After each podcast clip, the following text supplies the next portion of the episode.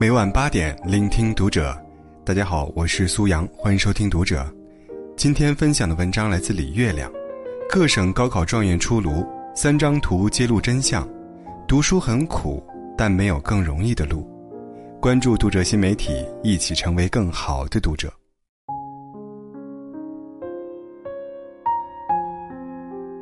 昨天去买菜，听到几个卖菜大妈闲聊，一个讲，他亲戚的孩子今年高考成绩特别好，亲戚特别开心。一听说考了六百多分，乐的呀，四十多岁的人了，一家伙蹦三尺高。他边笑边撇嘴，我说至于的吗？不就是考个大学吗？上了好大学也不一定就有好工作呀。旁边的大妈深表赞同，是啊，北大毕业还有卖猪肉的呢。我儿子初中毕业卖猪肉，比大学生挣的都多。我听着有点吃惊，很想坐下来和他们理论理论。上大学也不一定有好工作，那么不上大学就一定有好工作吗？北大卖猪肉的毕业生已经卖成了企业家，您儿子呢？他比大学生赚得多，是比华为还是比腾讯的大学生赚得多呢？这几天高考成绩出炉。新一波读书无用论也在沉渣泛起，不止菜市场大妈，网上也不断有人放出这个陈年老梗。这两份名单，哪份名单你认识的人多呢？第一份，傅以健、王士丹、毕沅、林兆堂、王云锦、刘子壮；第二份，李渔、金圣叹、吴敬梓、蒲松龄、洪秀全、袁世凯。前者全是科举状元。后者全是落地秀才。结论：一场考试决定不了什么，人生充满无限可能。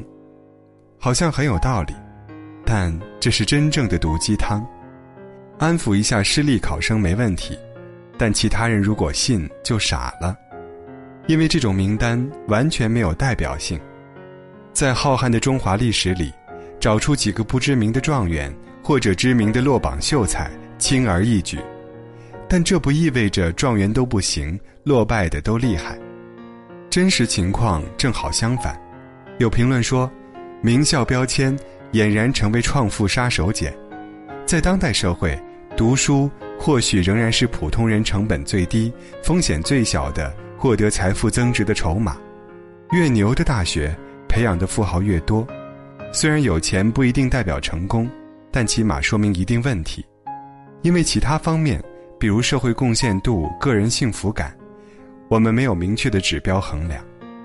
还有这张著名的大佬聚会图，这些是中国最顶尖的企业家，也是最有钱的一伙人，个个都是名校学霸，好几个都是高考状元。而这里面任意一个人，如果没有用功读书，都不会有机会出席这个饭局，更不会有今天的成功。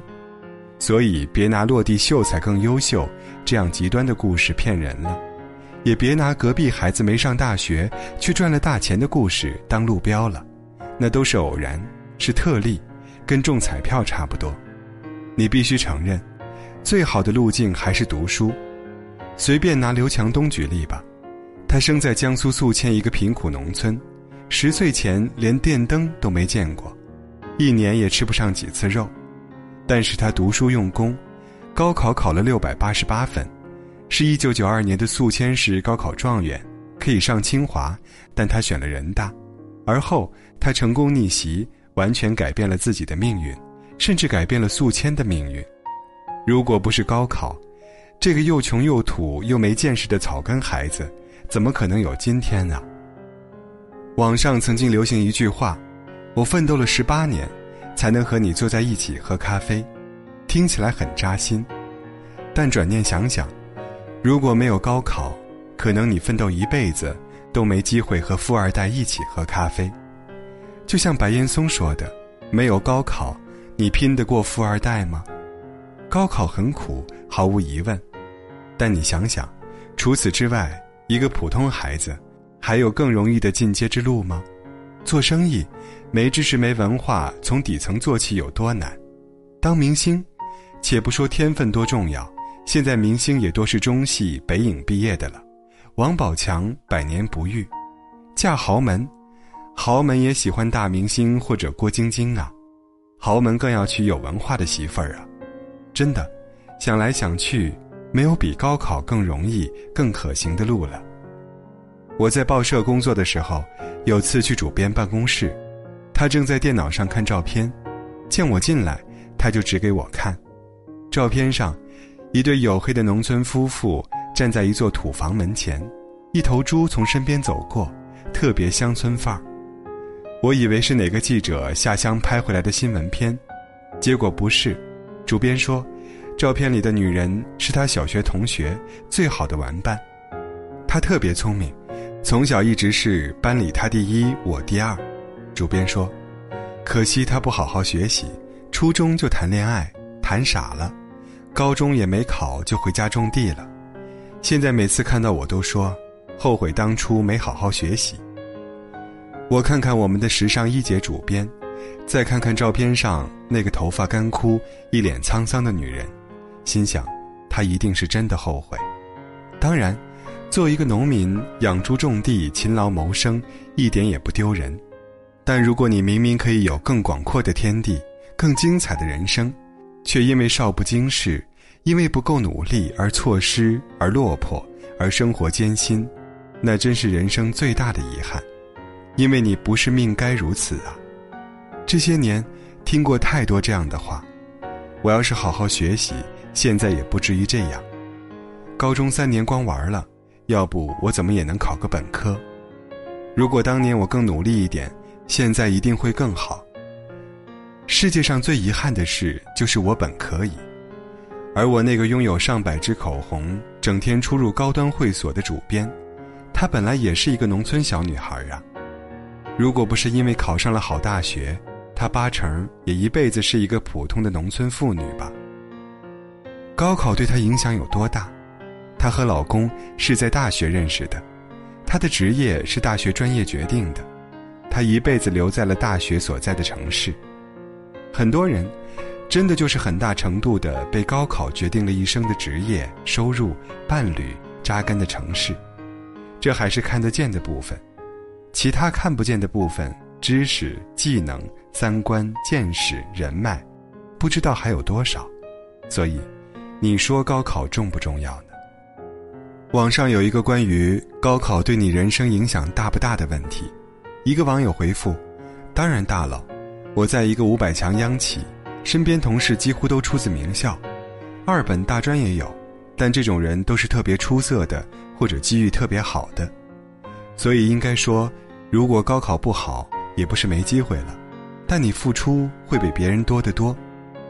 高考很苦，也不能决定一切。”但如果你想成功、想有出息、想更优秀，考一个好大学，真的是最便捷的路了。某期安徽卫视的节目里，一位人事部经理讲了大企业招聘的潜规则：筛选简历时，会把985高校毕业的大学生简历和非985的简历分开放；离开招聘会时，只带走985的简历，其他的就丢到桌子上被清走了。所以。你为什么要拼尽全力考大学、考好大学？就是为了将来在人潮汹涌的招聘会上，你把简历递到心仪的单位，不会直接被扔掉。网红考研老师张雪峰也讲过，你有兴趣的话，可以在九十月份去齐齐哈尔大学或者北京科技大学看看，什么样的企业去那些大学招聘，然后你再去清华大学看看。那里都是些什么样的企业？给多少薪酬？中国的五百强企业，甚至是世界几乎所有的五百强企业，他们都告诉你学历不重要，但是他们不会去齐齐哈尔大学招聘，他们说的都是假话。所以，高考有没有用？读一个好大学有没有用？这不是几个卖菜大妈说了算的，现实赤裸而残酷的摆在那儿。当然。